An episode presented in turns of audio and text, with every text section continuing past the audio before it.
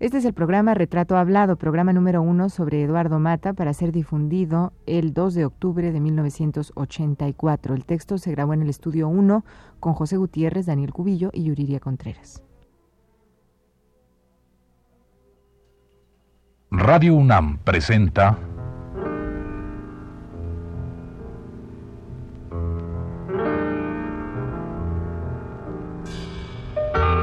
Retrato Hablado.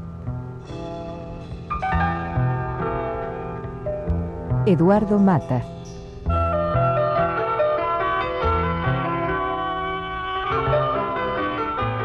Un reportaje a cargo de Elvira García.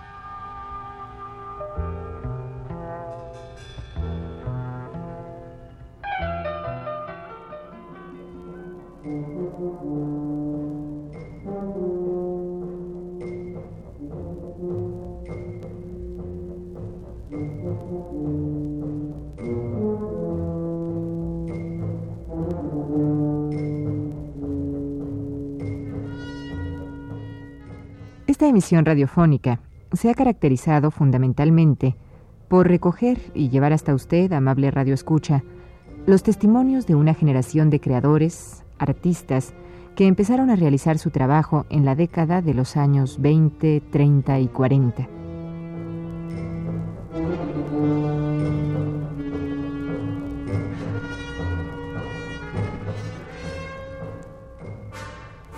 Nuestros entrevistados, por lo tanto, han sido personajes con una obra artística completa.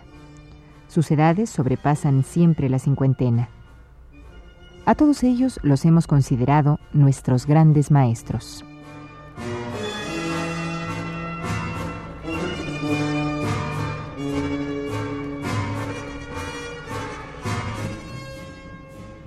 El personaje que hoy nos ocupa, con quien hoy comenzaremos a charlar, no ha llegado siquiera a la cincuentena. Ocho largos años lo separan de ella. Su trabajo artístico, por lo tanto, no ha concluido y posiblemente esté en su periodo más intenso. Sin embargo, la brillantez con la que lo ha realizado, la seguridad y solidez de cada paso, le hace ser uno de los creadores más singulares y más jóvenes de nuestro México.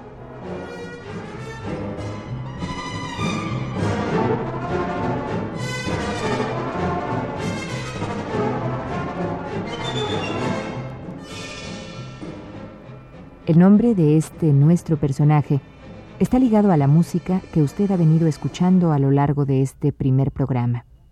Este creador se llama Eduardo Mata.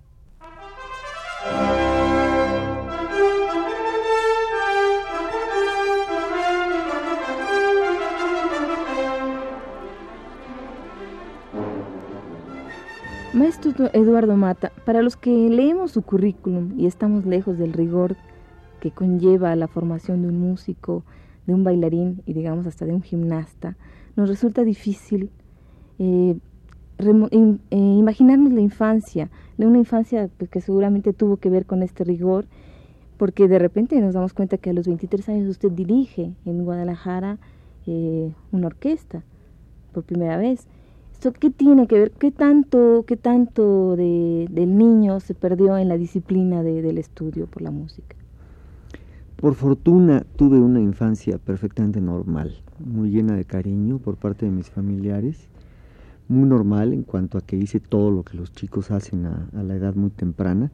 Yo crecí en Oaxaca y eso me favoreció mucho, tanto porque, en fin, el círculo de amigos era muy pequeño, el control de mis padres era absoluto, ellos sabían siempre dónde estaba yo, y luego porque era muchísimo más sano crecer en una ciudad pequeña, eh, uno de los recuerdos más importantes que yo tengo de la infancia y que dejaron una huella profunda en mí fueron los conciertos de la banda de Oaxaca. Hasta la fecha le decía a mi madre el otro día que oyendo cosas como por ejemplo las escenas alsacianas, oyendo música de Massenet, de repente esa música me resulta tremendamente familiar aunque nunca la haya dirigido y todo se remonta a los recuerdos de, de la infancia oyendo a la banda de Oaxaca. En cuanto a lo que, a lo que usted preguntaba, mi problema empieza ya tarde en la adolescencia cuando entro a estudiar en el taller de composición con Carlos Chávez y virtualmente dejo de tener una vida normal. de los 16 años en adelante, me entrego en cuerpo y alma al estudio, con una disciplina sumamente rigurosa, una metodología que no contemplaba ocio de ninguna especie. Si acaso leer, leer literatura, poesía, lo que fuera, ¿no? Pero en fin, ya a partir de ese momento mi vida se vuelve bastante anormal en, en cuanto al desarrollo normal de un adolescente, quiero decir, en comparación con eso. Entonces eh, me dedico totalmente al trabajo, me caso por primera vez muy joven, a los 20 años, y paso prácticamente de ser hijo de familia a ser ya un hombre con obligaciones, con una hija a los 21 años y, en fin, ya lanzado a una vida profesional, aunque no totalmente equipado como yo hubiera querido, pues ya es una situación de hecho con la que me tengo que enfrentar. Sin embargo, para volver un poquito a lo de la infancia, eh, fui muy deportista, tuve alguna educación musical, aunque no fue sistemática, estudié piano, estudié solfeo, estudié la guitarra antes de entrar al Conservatorio Nacional de Música, lo cual sucede en 1954. Eh, me acuerdo de haber sido siempre deportista y, de buscar las oportunidades de hacer deporte y a eso le debo una cierta disciplina física que me ha mantenido en forma hasta la fecha, ¿no? En una actividad como la dirección de orquesta, en donde sí es importante tener una condición física. Claro. ¿La música, su aprendizaje y práctica formaban parte de los juegos infantiles? Muy al principio sí, tocaba yo la guitarra y me divertía tocando la guitarra, me divertía muchísimo oyendo a la banda de Oaxaca y jugando con la música, no tocando flautitas o, en fin, oyendo la radio, jugando para mí era un juego. Después esa, esa vocación o lo que parecía ser una vocación cristalizó ya en los estudios profesionales, mis padres tuvieron el el, buen sentido, digo yo ahora, con esta perspectiva, de, brindarme la oportunidad de entrar al conservatorio. Mi padre, que tenía un puesto federal, fue trasladado a la Ciudad de México y con ese motivo pues pude ya entrar al conservatorio y tener una educación sistemática, ¿no? Es decir, que en su casa había... ¿En la música era parte de la vida cotidiana de su casa? Había gran afición, no particularmente por la música clásica, aunque sí había un, un consenso tanto en mis hermanos como en mis padres de que la música clásica era lo máximo, obviamente.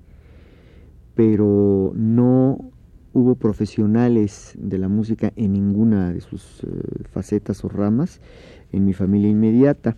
Sin embargo, el estímulo para que yo siguiera mi vocación siempre fue constante. Ya le digo, yo tocaba la guitarra, cantaba, mis hermanos lo hacían también, y de alguna forma esto dejó una huella hasta la, hasta la fecha recuerdo esas tertulias y esas reuniones familiares, pues con muchísimo placer, ¿no? Era, era una forma de distraerme que a mí me gustaba, en la que yo disfrutaba, ¿no? No era una obligación, muchísimo menos.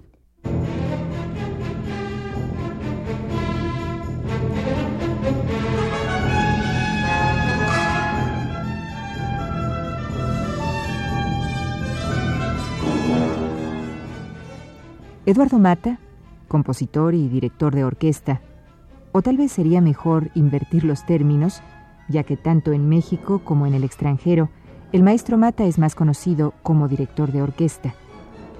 Es probable que su creación personal, la de escribir música, haya sido opacada por la alta responsabilidad de dirigirla.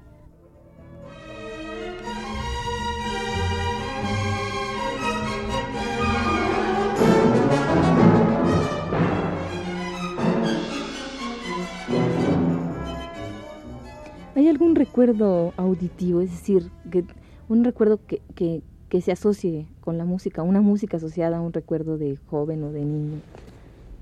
Muchos, pero son, son todos recuerdos eh, triviales. Lo, de lo que yo me acuerdo que me llamaba la atención eh, es el sentido muy especial que se me desarrolló desde pequeño para saber cuándo la música estaba descuadrada, cuando los cantantes estaban desafinados, los cantantes o los instrumentos, o cuando la armonía, por ejemplo, de las canciones populares o de la música que yo escuchaba, no era la armonía propia de las melodías. Yo desarrollé un sentido muy temprano y muy especial para eso.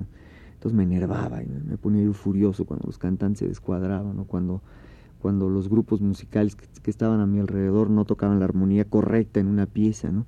Entonces esa fue una forma de, ir, de empezar a desarrollar un, un sentido analítico acerca de la música. Esos son los recuerdos más vivos que tengo. Me impresionó muchísimo, por ejemplo, oír la primera vez que, tuve la oportunidad de hacerlo, una transcripción de un movimiento, una sinfonía de Beethoven con la banda de Oaxaca. o las oberturas de Rossini, o desde luego la obertura de Tannhäuser de Wagner, por ejemplo, fue una impresión absolutamente imborrable. Otra muy importante fue la primera vez que yo oí una orquesta sinfónica en vivo.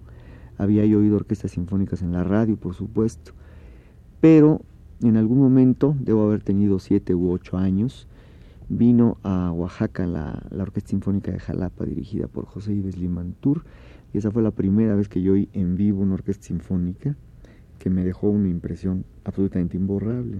Precisamente era lo que le quería yo preguntar, ¿cuál, cuál fue el concierto que más vivamente recuerda? Supongo que, que este que, que acaba usted de mencionar, dirigido por... Bueno, eso me hizo muchísima impresión, el enfrentarme ya con una orquesta en forma, la banda de Oaxaca, en fin, era una, era una agrupación grande que tocaba muy bien en aquella época, pero no supe lo que era lo que era del verdadero refinamiento de la música hasta que no oí una orquesta sinfónica.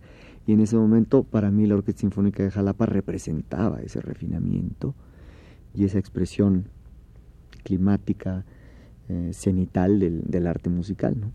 Y esto ya le dio una idea clara de que usted quería hacer, eh, dirigir música, hacer música, estar cerca de la música. Sí, el, yo creo que en ese momento ya la, la vocación se empezó a convertir en un, en un deseo consciente, ¿no? Mucho más definido. Usted era muy, muy joven, ¿no? Sí, claro, yo he tenido 8 o 9 años, algo así. además, usted ingresa al conservatorio a los 12 años, una cosa A los 11, sí.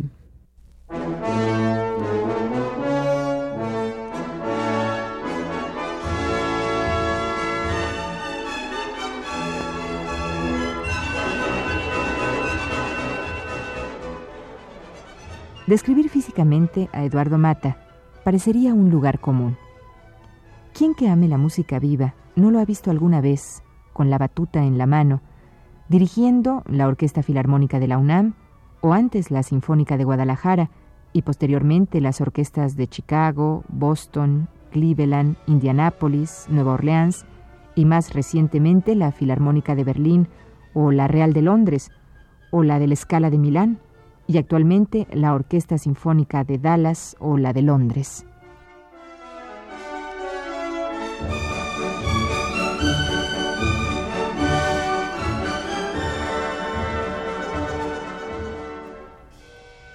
¿Quién no ha visto cómo su cabeza se sacude con la intensidad de la música que dirige? ¿Quién no ha percibido la fuerza con la que él la vive y siente? A los 42 años de edad, Eduardo Mata es una de las figuras más importantes en el mundo de la música.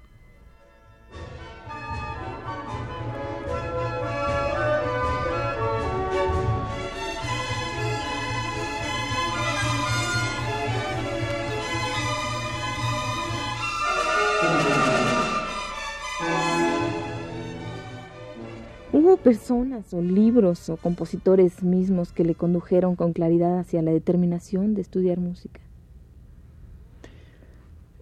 No más fuertes que el amor por la música misma. Es decir, no hubo ninguna influencia o literaria o extramusical que pueda haber sido más fuerte en mi inclinación a la música y en mi decisión de estudiar música profesionalmente que la fuerza de la música misma.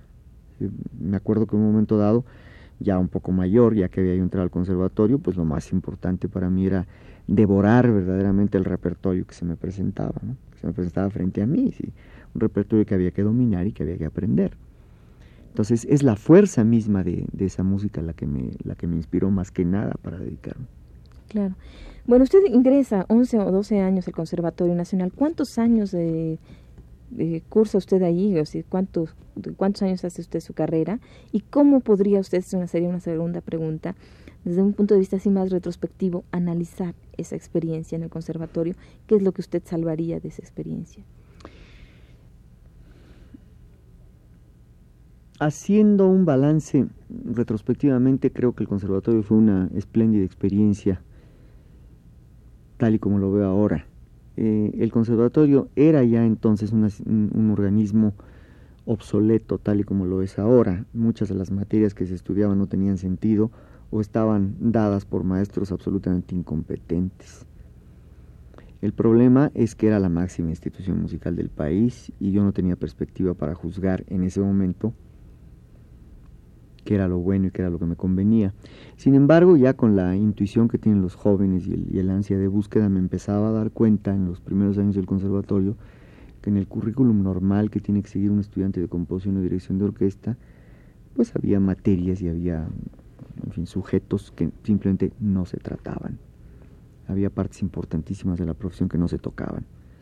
Me acuerdo muy bien de un maestro de acústica que en alguna ocasión nos pidió que definiéramos los registros, o sea, las máximas alturas que puede, alcanzar un instrumento de aliento y en el momento de hablar del oboe, yo hablé de una nota que según él no existía, porque él fundaba sus clases en un libro obsoleto que había leído 40 años antes.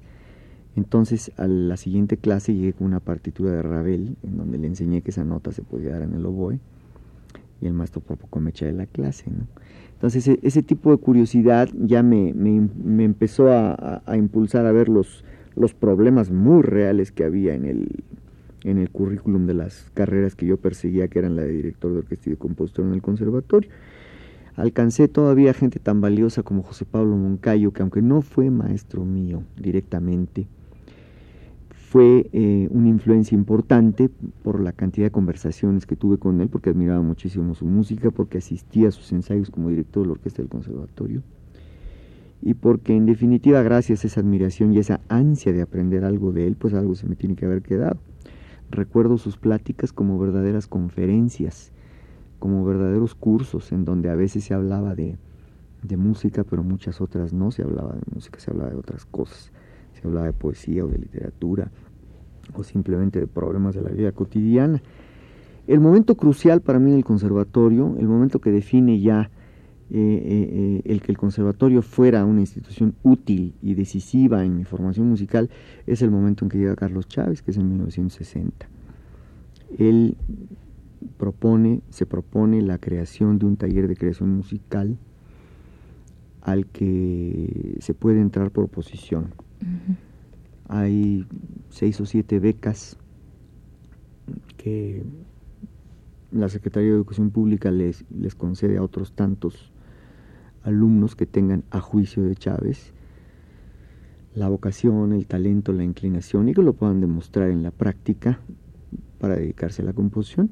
Entonces se forma ese taller y en ese momento yo abandono totalmente el currículum del conservatorio, todas las materias normales y me entrego de lleno por completo al taller de composición de Chávez, que es quizá la, la influencia más importante que tuve en mi vida de músico es la influencia formativa más importante.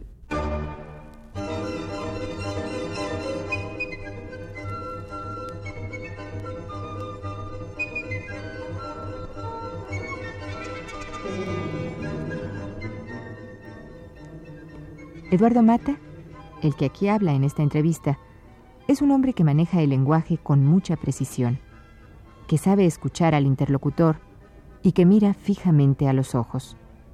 También, en esta faceta, Mata proyecta fuerza y seguridad.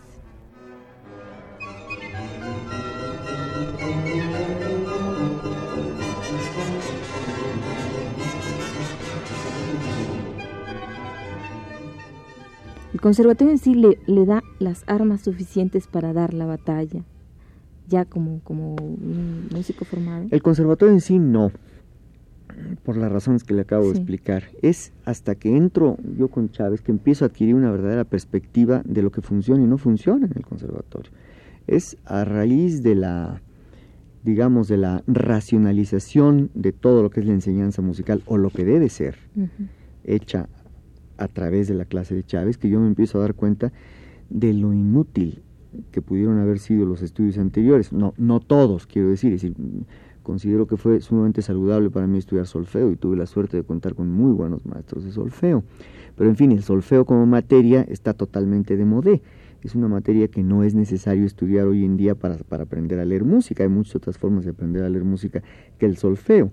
Puedes justificarse el, solfeo en, en cuanto a los cantantes, pero difícilmente puede justificarse hoy en día en cuanto a los instrumentistas. En fin, es una cuestión de criterio.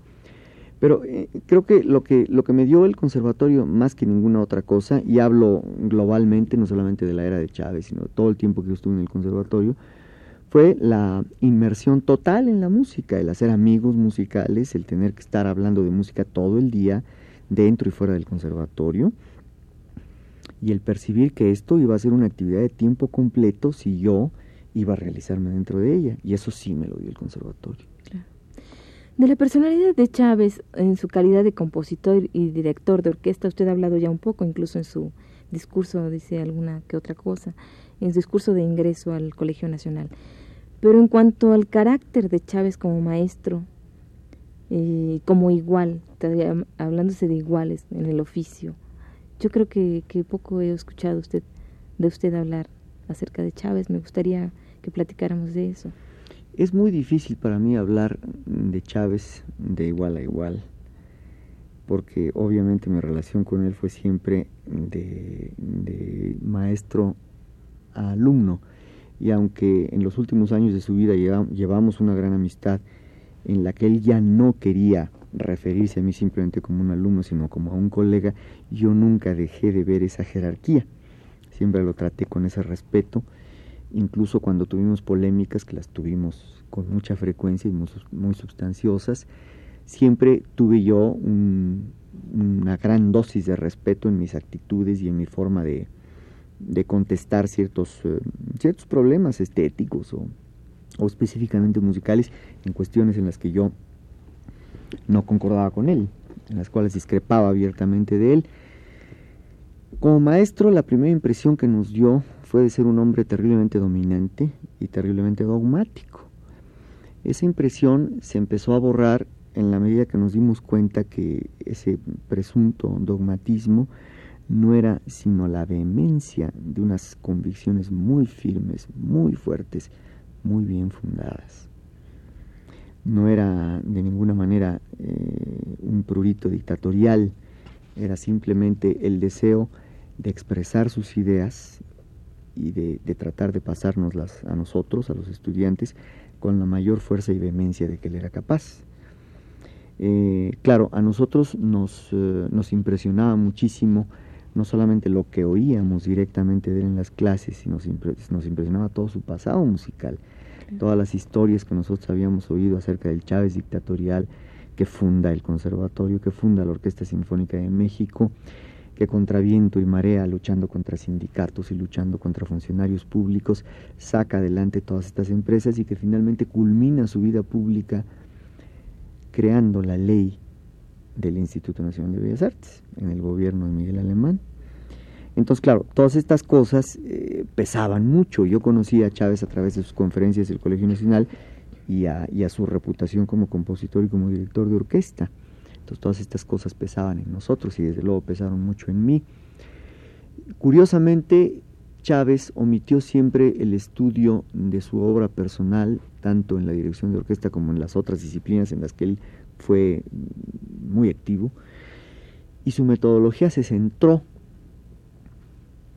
en enseñarnos a diseccionar y después para después imitar a los grandes maestros, a los clásicos. Él decía que una verdadera clase de composición, es decir, que enseñar a componer es realmente imposible, que lo único que podemos hacer es analizar exhaustivamente a los grandes clásicos para tratar de imitarlos y de esa imitación ir tratando de entresacar nuestra propia posibilidad, él partía de la base de que entre más limitaciones se tengan para componer, mayor es la creatividad que se tiene que ejercer para salir adelante. Y para darle un ejemplo de lo que, de lo que estoy diciendo, a veces nos imponía eh, como parte de su metodología el estudiar una sonata de Mozart o un cuarteto de Beethoven, aprenderlos de memoria y luego sobre los mismos esquemas formales y armónicos vertir nosotros nuestro propio contenido, pero sujetándonos al mismo número de compases y al mismo, al mismo tipo de estructura de estos grandes maestros. Era complicado, ¿no? Realmente era un reto. Era un reto, pero eso nos forzaba a hacer uso de la imaginación al máximo, ¿no? De forma que cuando llegáramos a un, a un, a un momento de libertad en donde, en donde Él nos dijera, hagan ustedes realmente lo que quieran, pues la imaginación fluía con muchísima más facilidad.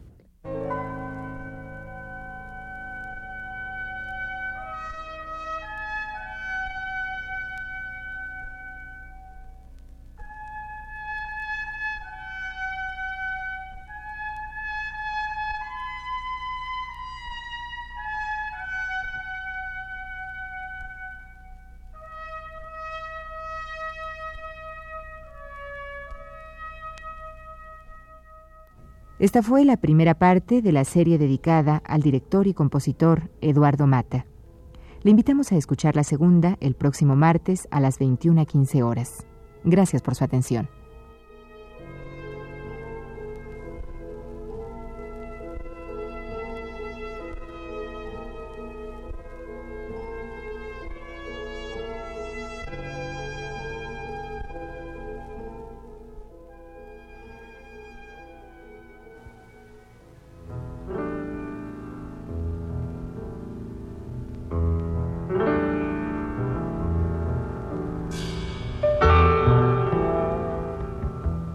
Radio UNAM presentó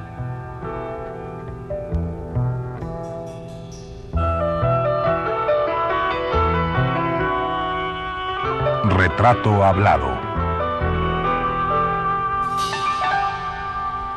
Eduardo Mata.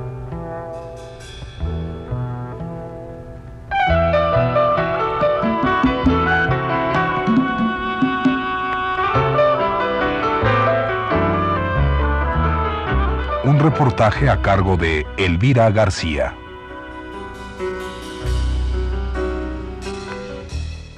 Grabación y montaje de José Gutiérrez y Abelardo Aguirre, en la voz de Yuriria Contreras. Fue una producción de Radio UNAM.